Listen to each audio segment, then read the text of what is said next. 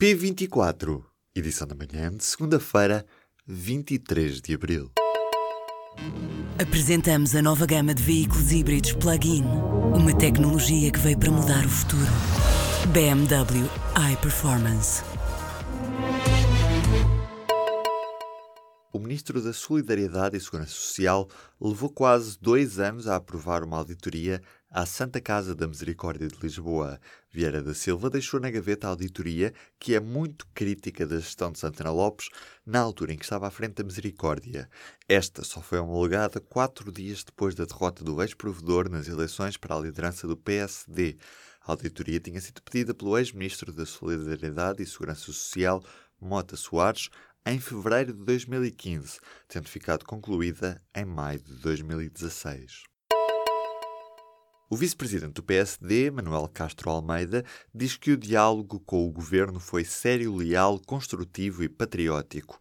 Em entrevista ao público e à Rádio Renascença, acrescentou ainda que as portas continuam abertas para questões estruturais de negociação.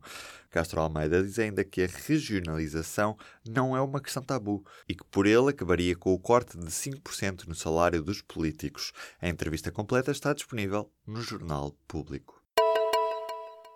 A presidente do Sindicato Nacional de Pessoal de Voo da Aviação Civil diz ser bastante provável que do encontro desta terça-feira com outros sindicatos saia a convocatória para uma greve de âmbito europeu na Ryanair.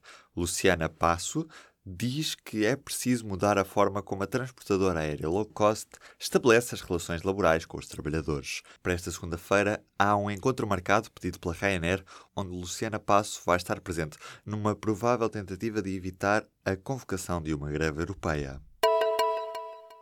O principal suspeito e único sobrevivente dos jihadistas responsáveis pelos atentados terroristas de Paris em 2015 foi condenado por tentativa de homicídio. Salah Abdeslam é apontado como o cérebro das operações dos ataques na capital francesa.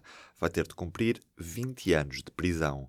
Esta condenação diz respeito ao crime de que é acusado na Bélgica, referente ao tiroteio no bairro de Molenbeek, em Bruxelas, que meteu um ponto final na fuga do homem às autoridades. O julgamento em relação aos atentados de Paris só deve arrancar no próximo ano.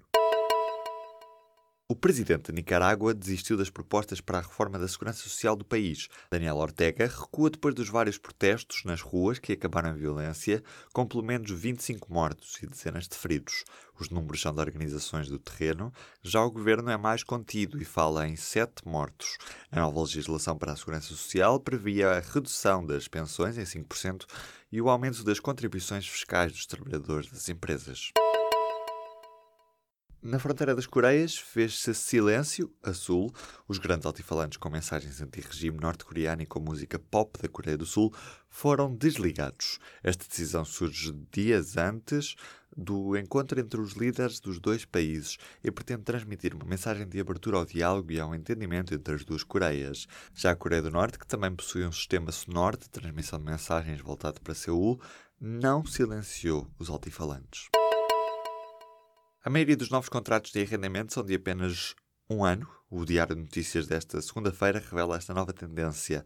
Com os preços das casas a subir, os contratos de curta duração tornam os arrendamentos precários para os inquilinos, uma vez que permitem aos senhorios expulsar os arrendatários ou subir drasticamente o valor da renda. O presidente da Associação de Inquilinos Lisbonenses fala em mais de 500 mil inquilinos precários. A Galícia e o Norte de Portugal pedem a Lisboa que valorize os caminhos de Santiago. Faltam agora três anos para o próximo Jacobeu, quando o dia do Apóstolo Santiago, ou seja, 25 de julho, calha a um domingo. E já há quem considere que Portugal está a desperdiçar um tesouro cultural e económico, como é o caso do presidente do Eixo Atlântico. Esta associação diz que está há um ano à espera de uma reunião sobre o tema com o Ministro da Cultura e diz também que o Ministro não se interessa por este tesouro. A Liga aproxima-se do fim, com três jogos por jogar. Sporting e Benfica não vacilaram e venceram os encontros que disputaram pela margem mínima. Sporting venceu o Boa Vista por uma bola a zero, gol de base dose de grande penalidade. Já o Benfica venceu o Estoril no sábado, já ao cair do pano.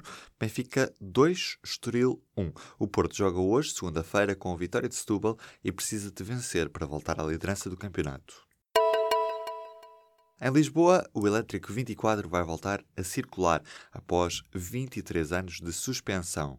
A carreira para já vai ligar Campolide à Praça Luís de Camões, mas o objetivo é que chegue ao Cais de Sodré. A linha retoma a 24 de abril com dois dias de viagens gratuitas. Passa pelas Amoreiras, Rato, Rua da Escola Politécnica, Príncipe Real e Largo Trindade Coelho. O elétrico tinha sido suspenso de forma provisória em agosto de 1995 devido à construção de um parque de estacionamento em Campolide.